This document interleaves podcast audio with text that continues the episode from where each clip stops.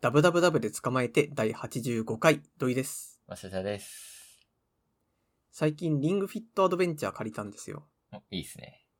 で、これなんでかっていうと、なんか前リングフィットやりたいんだよね、みたいなことを人に話した時に、うんあ、じゃあ俺クリアしたからって、貸そっか、みたい な言われたそういうゲームだっけリングフィットとって。思った。うん。あれ、エクササイズ系だからさ、うん。クリアで終わりとかじゃなくても人生なんですよ。ずそうだよーっねと続けなきゃいけないんですよ、あれは。うん。うん。そうでも、なんか友達はもうクリアしたからいいって言ってて、ええ一応念押しはしたんですよ。うん。え、これクリアして終わるとかじゃなくないみたいな。うん。でも、いや、いいんじゃないみた いな。そんなことないと思うけどって言ってたんいでい、か。ああ、じゃあ借りますわーって借りてきたんだけどうさ、ん。なんか、一応なんか借りるときに聞いた話では、友達はこれで10キロ痩せたと。ええま、すご。そうだからちゃんとやれば効果あるよみたいなことを言われてう、ん。だから私も筋肉ちょっとつけたいなって思ってたからさ、うん。まあちょっとルンルンで借りたんですけど、うん。その借りた後、まず2週間ぐらいはもうずーっと箱眺める時間 ですよ。それは何大変さかそう、大変さら。から。なんか最初の設定がめんどくさいのと、うんめんどくさいっていうかやりたくないなっていうのと、あとあの、もともと入ってたゲームのカセットを入れるためのケースをなんか押し入れにしまっちゃってて出したくないからって、うんうんああ、もうこれは後ででいいやって思ってからもう2週間ずっとですよね。うん。うん。もう眺めるだけ。で、まあ、さすがにそれじゃいけないじゃないですか。人に借りてるからって。うんうん。やって、まあ、返すゲームでもないけど、そう。返さなきゃね。 でもなんかなん、だ正それ直、まあ、うん来月とか再来月とかに、いまあ、会う機会があるんで、うんやったとは聞かれるんですよ、絶対。あうんうん。だからまあやらなきゃいけないなと思って。で、まあ始めたんだけどさ、あれ、リングフィットやったことありますいや、ないっすね。あれね、もう、あの、最初の設定画面で疲れる。あー、あれ、リングコンをこう、プリプリして、設定みたいなことですかそう。一番最初になんか強さとかを設定するんですよ。うん。なんか私のマックスがこれで、とか、ああ。軽い。い足の動きはこのぐらいで、全力疾走がこれで、とか。はいはいはい。で、その設定のためにさ、やるんだけど、あれ全部さ、日常生活でやらない動きばっかりだから、うん。もう初めてのリングフィットはめちゃめちゃあれで疲れて、うん。え、もう俺これで今日終わっていいっすかみたい な気持ちになるわけ。うん。だし、なんか、なんだったら、もうその、あれって大体ステージを普通には最初は走るだけなんだけど、うん。なんか雑魚敵との戦闘が大体1、2回挟まるの、各ステージごとに。うん。うん。でも雑魚敵がもう中ボスぐらい強いんです よ。だうってその敵、なんか私たちの思うバトルってさ、大体ポケモンでも序盤でさ、3回体当たりしたらキャタピー倒せるじゃないですん。か。ああ、うんうんうんなんかあれを想像してるんだけど、マジでなんかリングコンはね、リングコンっていうかリングフィットアドベンチャーは、多分20分の1とかしか減らないんですよ、ゲーうん。ジが。ええ。だからもうずーっとトレーニングをして、うんもう後半とかはもう良くない、もう良くないみたいな、普通に口から弱音を出しながらやります、全然。え、それって、あれなんですかあの、設定としては、ちゃんと土井さんに合ってる設定でできてるんですかなんか そそこうが。できてます。ええ、そんななんだ。なんかちゃんとやると、うんなんか次の日に、なんか、ほんちょい筋肉痛ぐらいになる。ああ、じゃあ、まあ、正常の範囲ですね、きっと。そう。だから、まあ、ほんちょいだからまあ毎日できるみたいなうんうん。感じなんで、多分ちょうどいいんだけど、ええ。なんかこっちとしてはさ、もう毎回ちょっと息が上がる感じになりながら敵を倒してゴールして、うん。で、その後なんか本日の運動のなんか評価をしてみましょうみたいなところで、適度な運動ですねみたいな画面が出てくると、うん。いやもうこっちは汗だくじゃいみたいな気持ちになる。そう、だからもうね、正直やめてやろうやめてやろうみたいな気持ちにはなるんだけど、うん。 でもあれなんか不思議なもんで、その、キャラクターがいるからってさ、うあん。の、愚痴りながらやれる良さみたいなのがあるんだよ。それキャラクターに愚痴を言いながらみたいなこと。そう、もう良くないみたいな。感じだし、ああ、もう敵絶対来てほしくない、やだやだやだとか思いながら敵とエンカウントするみたいな感じで、うん。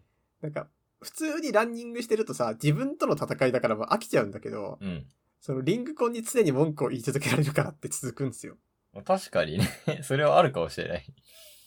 そう。多分なんか私がこう話すの好きだからっていうのもあると思うんですけど、うん。なんか純粋にその、まあリングコン相手に喋れるっていうのは本当にでかいです。 それ割と、なんかレアケースつうか、なんだろう、本当にそれでみんな続けてんのかなっていう思いはちょっとあるけどね。いやでも結構あると思いますよ、なんか。みんな話してんのかなだってなんか、弱音が自分の中に溜まりませんからね、やっぱり。うんうん。なんとなく現れる敵に対してマジかよって思うのと、うん。なんか飽きたな、このコースっていうののマジかよは違いますから。ああ、はいはいはい。なるほどね。続きそうですかじゃあ。今んとこ続いてます。それは一日一回やってることが続いてるみたいな感じそれとも一週間に一回みたいな1日1回。おー、結構頑張ってますね。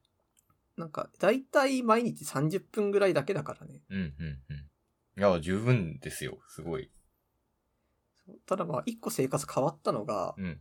なんか、にし1日2食じゃ足りなくなりましたね、それが。今まで2食だったんですかそう、朝食べて夜食べてみたいな。うんうんうん。だったんだけど、なんか正直ね、2食は無理。えだから朝パンにして昼夜を今までのご飯とかにしよっかな。ー。うんうんうんうん。いや、どんどん健康的になってるじゃないですか。リングフィットアドベンチャーのおかげで。ほんとそんな気がして、えー。正直寝つきちょっと良くなりました。あ、素晴らしい。いいっすね。そう、だからってね、まあクリアするまでは続けまうす。ん。そう。 え、そのさ、10キロ痩せた友人はさ、リングフィットやめて太ったりしないのっていうのは気になっていますけど。なんかね、うん。それも聞いたんだけど、うんいや、その後もなんか5キロ痩せたって言ってたの。えなんだけど、じゃあうんそれなんでって聞いたら、いや、激務でって言ってて。だああ。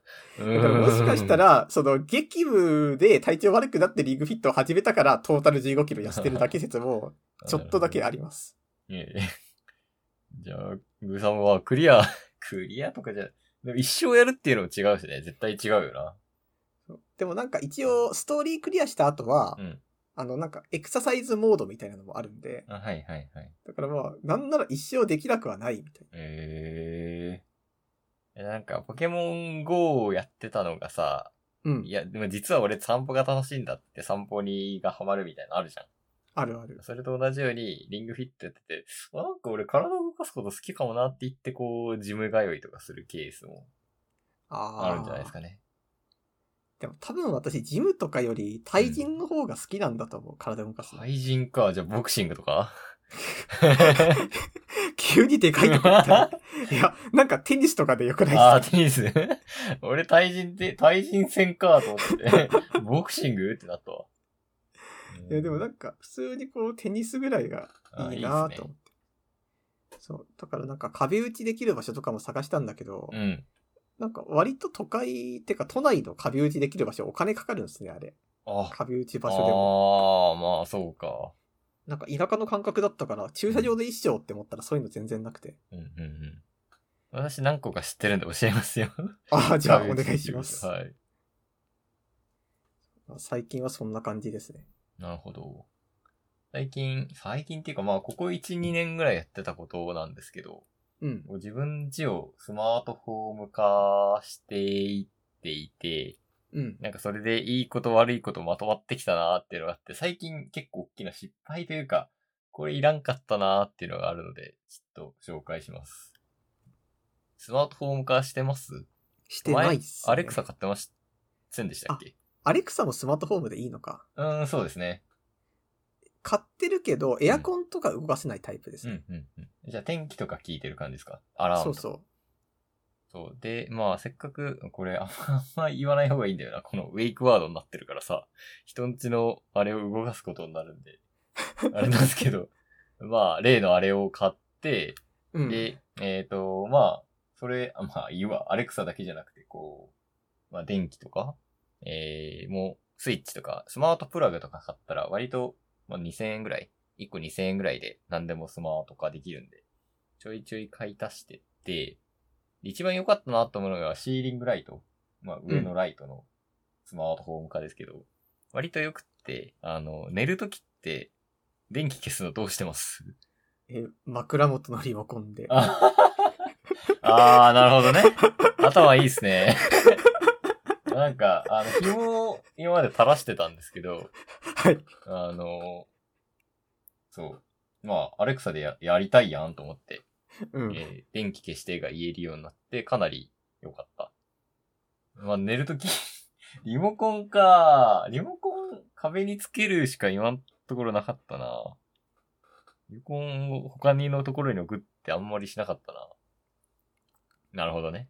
一個勉強になりまし た。はい。でいやあと今までは紐だったのが声になったと。そうそうそうそう。であと、セサミタッチって言って、あの、まあ、スマートロックですよね。玄関のところに、こう、鍵の内側にこう、なんかこう、機械をつけて、えー、スマホからでも開けられますし、スマホタッチっていうものを外側にまあ両面テープでくっつけることによって、うえーん。指紋でも開くし、まあ、スイカとかパスモでも開くっていう風にしました。で、これはね、すごい良い。7000円ぐらい、セットで7000円ぐらいなんですけど、うん。 7000円とは思えない感じの生活が便利になって。なんでかっていうと、あの、ランニング行くじゃないですか。うん。で、鍵持って行きたく、まあ持ってってもいいんだけど、まあ落とすっていうか、まあ普通に重いんで持ってきたくないっていうことがあって、なんかいい方法ないかなと、まあ、家の近くに 隠すでもいいんですけど、まあそれだとちょっとあ危ないんでっていうのがあったんですけど、えー、セサミタッチを買ってから、まあ普通に指紋やれば開くし、なんならオートロックもすごい便利で、まあ、5分経ったら勝手に閉まるとかもできるんで、なんだろう。普通に安全になりましたよね。普段あんま閉めたり、意識的に閉めたりしないんで。ああ、いいっすね、それは。なんで、かなり便利になったっていうのが、セサミタッチ。うん。あと、 いろいろ調子乗って買い足してって、えースイッチボットの、なんか、えー学習リモコンみたいな、やつを買って、エアコンと、あと、スピーカーうち、なんかこう、赤外線リモコンもできるタイプなので、うん普段は手元の簡単なスピーカーで弾いて、なんか映画とか見るときは、ちょっと大きいスピーカーでリモコンでつけるかみたいな感じでつけたんですけど、それもリモコン探さずに声で操作できるようになった。めっちゃ良くないですかああ、まあ探さないのはいいっすそね。う。探さないっていうのがそう、いいっていう感じで、えー、良い感じになってって、さらに調子に乗って、 はい。えー温湿度計っていうのを買ってみたんですよ。うん。なんで、これ、部屋の気温をまあ普通に表示させられるっていうのと、それに従って、えースマートプラグのスイッチをオンオフしたり、エアコンつけたり消したりできるので、うん。なんだろう、まあ、エアコンの場合はね、普通にエアコン本体に、あの、温度計がついててちょうどいい気温にしてくれると思うんですけど、加湿器とかって別にそうじゃないじゃないですか。うスん。イッチつけたら無限に加湿し続けマシンじゃないですか。うん。それを適正加湿になったら止めて、まあ、ちょっと乾燥してるなってなったらつけてっていうのができるようになったんで、これまあ快適な部屋に一歩近づいたわけですよね。いいっすね、それは。で、これからが失敗なんですけど、人感センサーっていうのを買ってみたんですよ。うん。あの、人が入ってきたり、まあ、人の気配を感じると、まあ、スマートロックが、スマート、なんだ、スマートシステムが働くんで、こはういそれの条件に従って、まあ、プラグをオンにしたり、ライトをオンにしたりっていうのができるってなって、まあ、これをすると何がいいかって言うと部屋に入るだけに勝手に電気がつくっていうの結構いいなと思って、うん。あの、まあ、よく、まあ、ビルのトイレとか行くと、勝手に電気つくじゃないですか。はいはいは勝い。手に電気消えるじゃないですか。うん。いいじゃんと思って、買ったんですよ。そしたら、あんま良くなくて、何が良くないっていうと、まあ多分、駅のトイレとかと違って、すごい、うん精度が微妙な感じで、うん。 2、3秒かかるんですよ。あの、入って、ちょっと体を動かして、あ、つけるのね、みたいな感じでつける。あはいはい。そう。そのね、2、3秒がすごいストレスというか、暗いわけで何にもできないし、みたい センサーに手振らなきゃいけないみたいなこと、それは。な。うーん、そうね。ちょっと大げさな動きをして、存在感をアピールみたいな感じにしてる。えーそう。で、かなり微妙なんですよね。で、あと、もっと微妙なことがあって、こう、集中して体止まるじゃないですか。まあ、例えばうんゲームとかしても止まると思いますし、本読んでても、割とこう止まるじゃないですか。うん。で、そうするとパッと電気が消えて、あ電気消えちゃったみたいな感じになるわけですよ。それも、あの、あんま良くないなってやって。で、なんか、割と俺、なんだろうな、集中しないと思ってたんですけど、うん。ゲームとかやってると本当に体止まってますし、結構前かな。鳥さんとエーペックスしたじゃないですか。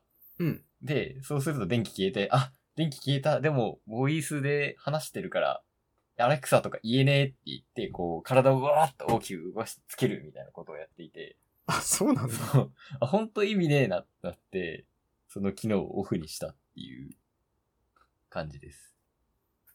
なんかね。で、結局、あ、めっちゃスイッチってめっちゃ良くねってなって、ああ。そう。あの、逆戻りしてます。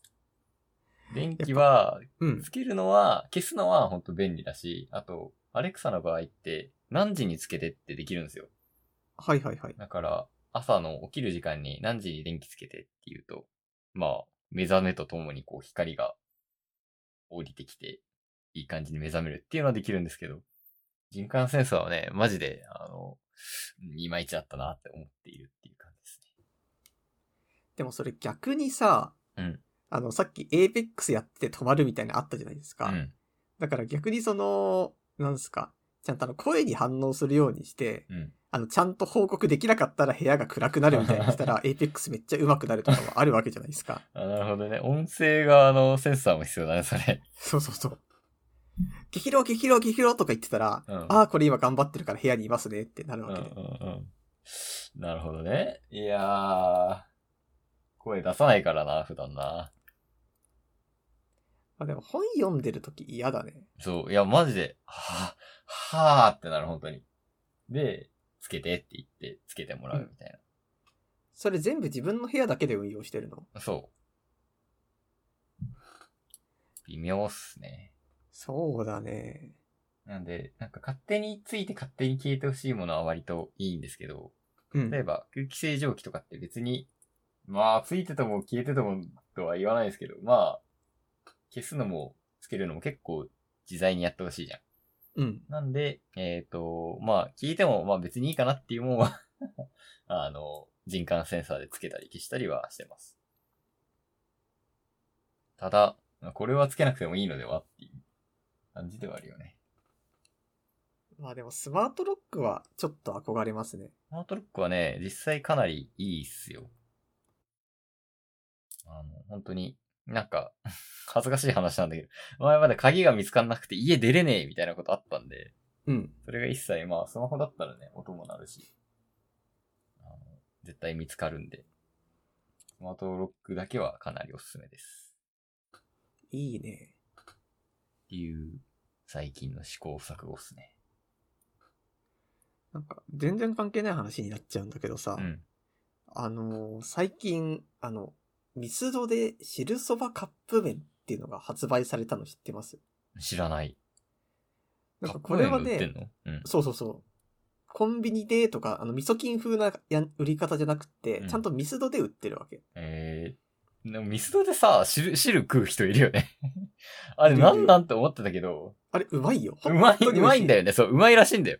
で、うまいけどさ、うまいらしいけどさ、最初のとっかかりなんなのって俺思うんだよな。私なんか子供の頃に食べたんだよ。ああ、いや、それの記憶がないとさ、一発目いかなくね。うん。実際かいと思う。もう。なん、か子供の頃は汁そばとシューマイのセットとかがあったわけ。へで、え。なんかそれがすごい美味しかったの。シューマイも美味しい、えそ汁れそばも美味しいみたいな。ドーナツ食うの食べない。ええ すごいないや、本当に美味しかったの、それが。うん、うまいらしいんだよね。そう。いや、俺もうまいっていう情報はね、知ってるんだよ。でもなんか、昼食いに行くかでミスドがあってもさ、入んないわけね。まあ、 そうあだんまね。り。だから、謎だなと思いつつ、うまいらしいっていう情報は知ってるっていう感じです。そう、だから。で、まあ子供の頃好きで、久々食べ行くかとか思ったら、なんかシューマイセットがなんか不祥事かなんかでなくなっちゃったらしいんですよね、数年前に。あら。で、まあ、じゃあ汁そばだけならいいかな、みたいな感じで遠のいてたんだけどう、ん。なんとそのミスドでね、汁そばカップ麺が出るっていうことで、えー、うん。まあそうなるとさ、まあ食べ比べとかもしてみたいじゃないですか。汁そばと汁そばカップ麺を。そうそうそうう。ん。で、まあ買いに行ったら、うんもう発売して2日ぐらいでもう売り切れてて買えなかったんですよ。えまずー、人気なんだ、やっぱり。そう。汁そば。みんな普段あんな食べないのに。 食べ、食べないのなんか、担々麺とかもあるんだっけああ、あった気がするけど、どうだろうな、最近は。なんかね、いでやもなんかーカップ麺のは普通の汁そばなんですよ。うん、うん、うん。でもなんか今回なくなっちゃって、で、思ったんですけど、まあ買えなかったのは残念なんだけど、うん。でもやっぱり子供の頃好きでさ、う ん。で、今もすげえ食べたいって思うものって、俺の中ではもう汁そば担々麺ぐらいなの、外食だ と。おーまあ子供の頃美味しかった親の料理とかならあるけど。うん。だからってさ、まあそれ思うと、汁そば担々麺じゃ、汁そばの存在が俺の中ですげえでかいわけです よ。で、だってなんならさ、こういう外食で食べたいものって言ったらさ、寿司とか焼肉とか出てくるわけで、まあそうですね。まあそれと並んでるわけですから。あ、すごいよ、それ。 あの、好きな食べ物、汁そばみたいなことでしょ。そうそうそうそう言わないけど。で、まあなんでこんな並ぶのって考えたら、うん。多分これはね、あの、食べない期間長かったからっていうのが大きくて、あそう、なんだかんだ外食でさ、寿司とか焼肉って結局ちょっとお高いじゃないですか。あ。うん、うん、それよりだったらなんかランチで安く食べられるものは飽きが来やすいけど、うん。まあミスドで汁そばなかなかいかないからって さ、だからその飽きなかった説みたいなのはあるなっていう。うん。なるほどね。いやー、そんなに言うなら俺もマジで食いたいよ、汁そば。いや、食べてほしいっすね。はい。思い出して今、そこからだよね、まず。ミスドがあって、昼に食べたい、なんか食べようと思って、あ、ミスドで汁そばあるわって思うところからだよね。まあミスドに昼行くか問題がまずでかいんですよ。そう、いや、でかいよね、本当に。そう大体3時とかですからね、行くのはそ。ういやー。ただなんか、これで私は気づいたんですよ。うんやっぱりその飽きないためにはこの汁そばメソッドじゃないですけど、うん。ちょっとこう、間を置かせる必要があるなっていう。うん、うん、うん、うん。なんか、一応ね、あのー私自身は飽きないコツみたいなのを自分の中で作ってて、うん。なんか食べてて、あ、なんか飽きる気配あるなって 感じた瞬間に、うもうそっから数ヶ月置くみたいなことをもうするようにしてるの。ん。おー。それをしてるんだけど、もう、これ飽きるなってほんのり感じたら、もうその瞬間にカウントダウン始まってるんですよ。やっぱりうん。 そうだね。そうだよね。だって、その時点でもうちょっと飽きてるじゃん。そう、も飽うき気る気づ持いちちゃのった前から。兆あるじゃん。うん。だから、ああ、もうこれ無理だってなってるけど、うんでも好きなもので割と安かったらさ、自制できないじゃないですか。うん。だからこれどうしたもんかなって思ってます。まず秋が来る前にうん。やめなきゃいけない問題ですよ。うーん、そこまで自制するの厳しいけどなそう。ある程度食べるものを選べる社会人はもう飽きないは無理なんですよ。そうだよね。うん。いや、全然飽きてるよ、俺、昼飯なん て。うん。なんなら、そう、俺飽きてもいいかなと思って、もう、ある程度、探求したってことじゃん、自分の中ではね。そあうあ。だから、なんかそこまで飽きないようにとは考えたことあんまないかなでもマックスうまい維持したくないうーん、維持したいけど、でも飽きてもうまいものってあるじゃん。まあ、あるか。飽きたなと思いながら食ってるものはあるかな、正直。でもわああ、私そうめんがそれだね。あ、飽きたなと思いなが飽らき食たう。なって思ってるよ。そうまあ、そ、その段階までい、その段階の次あるかなと思って食うかな、 俺。ああ。 それはなんか普通に偉い。偉い、偉いかな。じゃあ飽きないコツとかは特別ないうーん、そう、なんか食べ物の話をしたら、そうだね。飽き、飽きても食うっていうのがとりあえずの対処かな。なんかよ偉いくな、ぁ昼飯と夜は、夕飯、別のもの食いたいみたいなのあるじゃないですか。うん。カレー、カレーは避けたいよね、みたいうんうん。な。俺も俺あんまなくて。全然カレー、カレーいいし、パスタ、パスタ、飽き、いいんですよ。それは、なんか飽きても別にいいやと思ってるからなのかなって今思ったわ。それで言ったら、うん私あの、昨日の夜からシチュー5食連続になってるんですよ、今。 うんうん。で、これなんでかっていうと、普通にまあ他の料理作るのめんどくさいからって作り置きやってるんだけど、うん。なんでこれ飽きとか気にしないかっていうと、うん。あの、買ったルーの味が微妙だったからなんですよね。ああ、なに食い切っちゃいたいってことそう。てかもう、まあ、おい、まずくはないけど、まあ、慣れたら美味しいけど、積極的に選ばないみたいな味だったんですよ。うんだからもうこれは、今楽しめばそれでいいみたいな。うん。うんうんなんかそんな感じになってるから、もう飽きを恐れずに、5連続で食べます。うん。なるほど。まあそうね、シチュー5連続もまあいけるわ。でもなんかで、もそのうちね、そんなこと続けたら全部飽きちゃうかもしれないからね。そう、そうなんですよ。うん。そっか絶対その飽きない気持ち大事にしないとダメかもしれないね。でも難しいっすよ、実際。もう味が想像できたらアウトみたいなとこありますからね。ええでも、うーん、そうなんていうかそのマックス。ス値を、うん。 なんかマックス値の感情よりも味思い出せちゃうみたいな。あー、あー、じゃあ、実際食ったら、あー想像の方がうまかったな、みたいにななるってことそうそうん。確かに。それはちょっと飽きてる。飽きてるっていうか、期待、 期待しすぎなのかもしれないけど。う。最近はね、目下のところ、うんもう秋との戦いですよ。そっか。じゃあ、まあそうですね。食べないっていうのは超有効ですよね。もうそのぐらいしかないですね。そうですね。飽きるまで食ったことってでもそんなにないぞ、俺。あんのかななんか、ジロー通ってると人とかいるじゃないですか。ああ、いる。ああいう感じでちょっと一回飽き、本当のもうこれはいいやっていうものぐらいまで食う。あー、でもフルグラとか俺そうだな。へフルグラえ。とか朝は食ってたけど、本当に、しかもプロテインがと取りたいんで、プロテインインフルグラっていうのを食うんですけど、うん。それはもう飽きたその先に行ったね。 もうパンになった。それが、パンと同じ感覚になった。へえ、はそなのんか先ベは、ースブレッドとかもうん。多分秋とかじゃないんですよね。きっとあそうだね、うん。あ、あ、うん、もう、飽きてるけど、その先にいるじゃん。もう、日常じゃん、それが。うん。日常にしよ秋を う。飽きを。やだな ぁあとはもう一個ちょっと話したいことあって、うん。あの、オリオン座流星群見ました、もうこの前の土日だったらしいですよね。そう。私あねれえ見に行ったんですよ。お、すげえ。うん。どこにまあ見に行ったっていうか普通にロジにその辺の。あ、路地にね。うん。暗いところにいたのかと思った。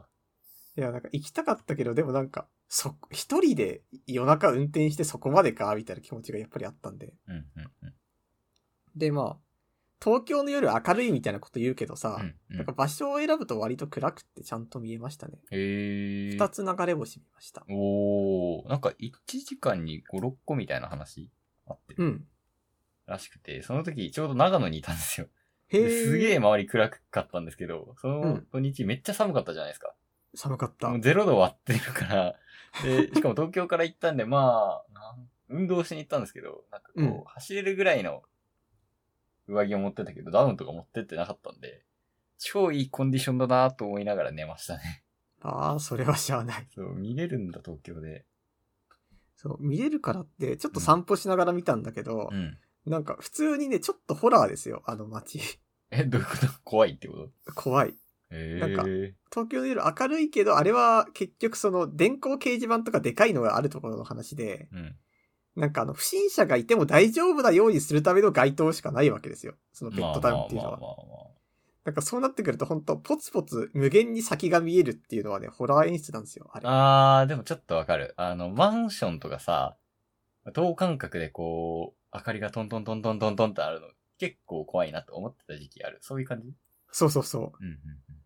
あとなんか、でかい交差点とかって、あの、普通に、なんかかん、電光掲示板ないとめっちゃ暗いんで、うん。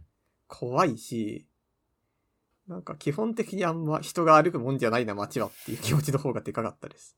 なんか田舎にい、ちょっと話それるかもしれないですけどさ、田舎に行くたび、東京ってなんでこんな夜歩けるボーナスステージなんだろうってちょっと思うんだよね。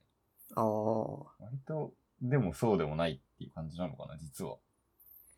でもなんか、夜歩けることと夜歩くことは別みたいなのもやっぱりあると思うんですよね。あそうだね。うん。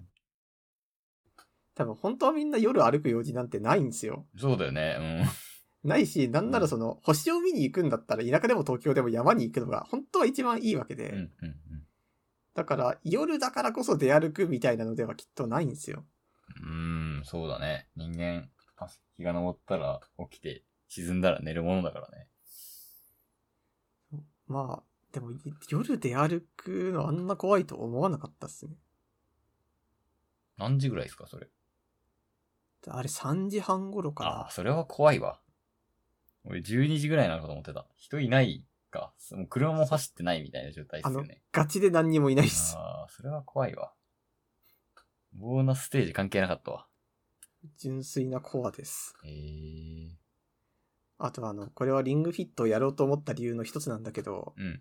上を眺め続けるじゃないですか。うん星見るたびに。うんあれしててすぐ首が痛くなっちゃって。うん。だからこれはなんかスマホの見過ぎでなんか首とかダメになってるのかなっていう。あー、言いますよね。スストレートネックみたいな感じ。いそうそや、よくないっすよ、スマホの見すぎ。うそう。それがあったんで、リングフィットでちょっと解消しようかなっていう。解消できそうっすかわかんない。でもなんリかングフィットそう見たストレ後ーすぐパソコンとか見ちゃうからあんま効果ない気がする。ストレッチポールみたいなのもいいっすよ、割と。何それこう、なんか、なんで言うんだろう。要は、まあ、丸いポールなんですけど、うんそ。れをこう、なんて言うんでしょう、こう、肩、肩の肩甲骨の間にこう、縦に入、体の縦に入るように、ね、うん転がると、こう肩も開いて、首もゴロンとして、いいみたいな。それよくへやっえ。てます。いいっすね。いいっすよ。じゃあ、うーん、まあ、まあ、リングフィットで足りなかったらやります。。はいい、やってみてください。はい。な感じかな。そうっすね。はい。じゃあ、エンディングいきますか。はい。ダブダブダブで捕まえて。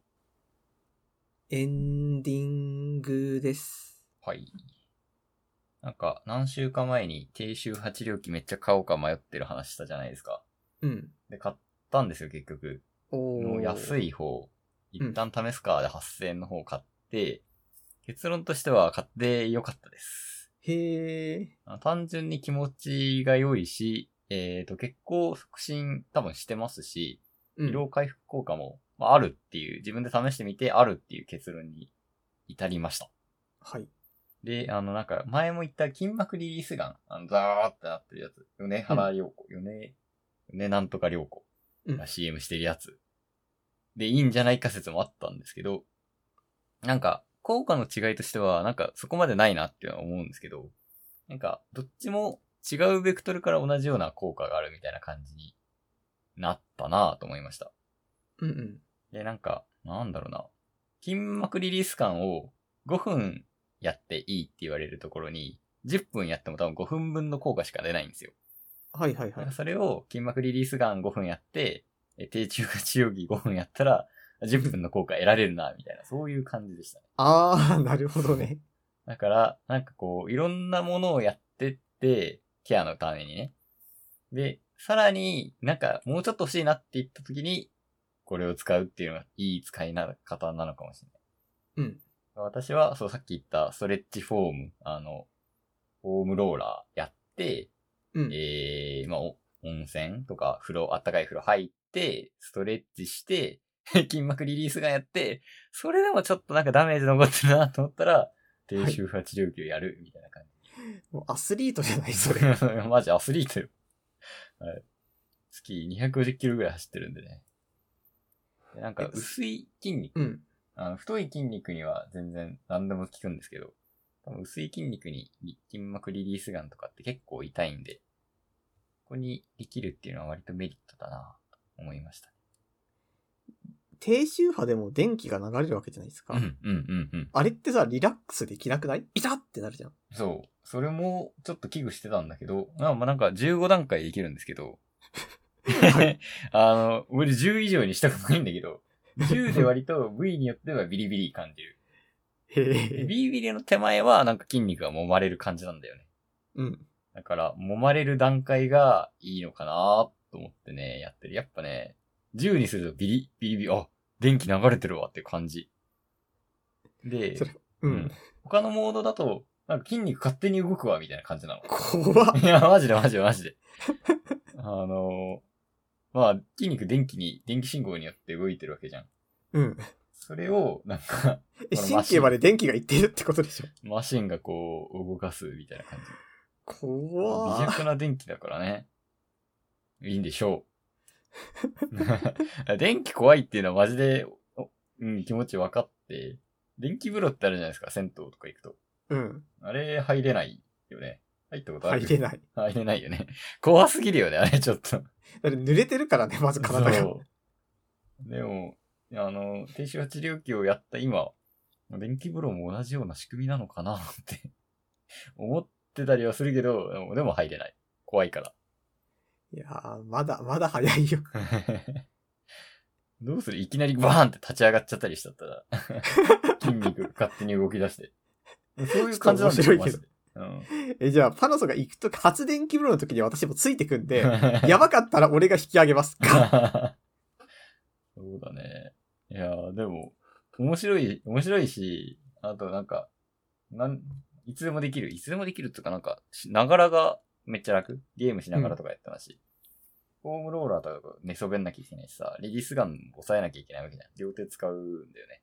うん。だから、それはね、本当にめっちゃメリットだと思った。へえ。普通にゲームするときに、15分間隔ぐらいでやって、15分経ったら勝手に電気切れるんで、あ、貼り直そうと思ってパッドをこう違う部位に貼ってやってる、みたいな感じです。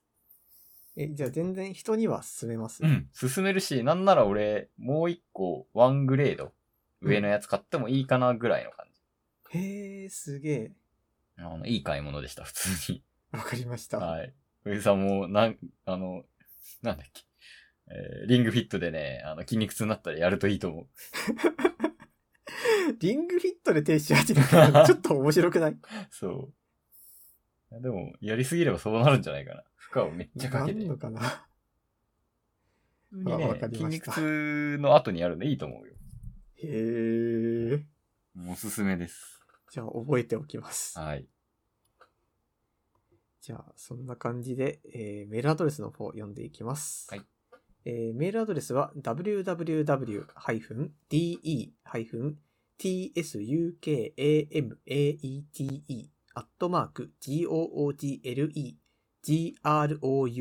www-de-tsukamate.google-groups.com です。はい。じゃあ、そんなわけで、えー次回はまた2週間後ですね。はい。はい。じゃあ、今回もありがとうございました。ありがとうございました。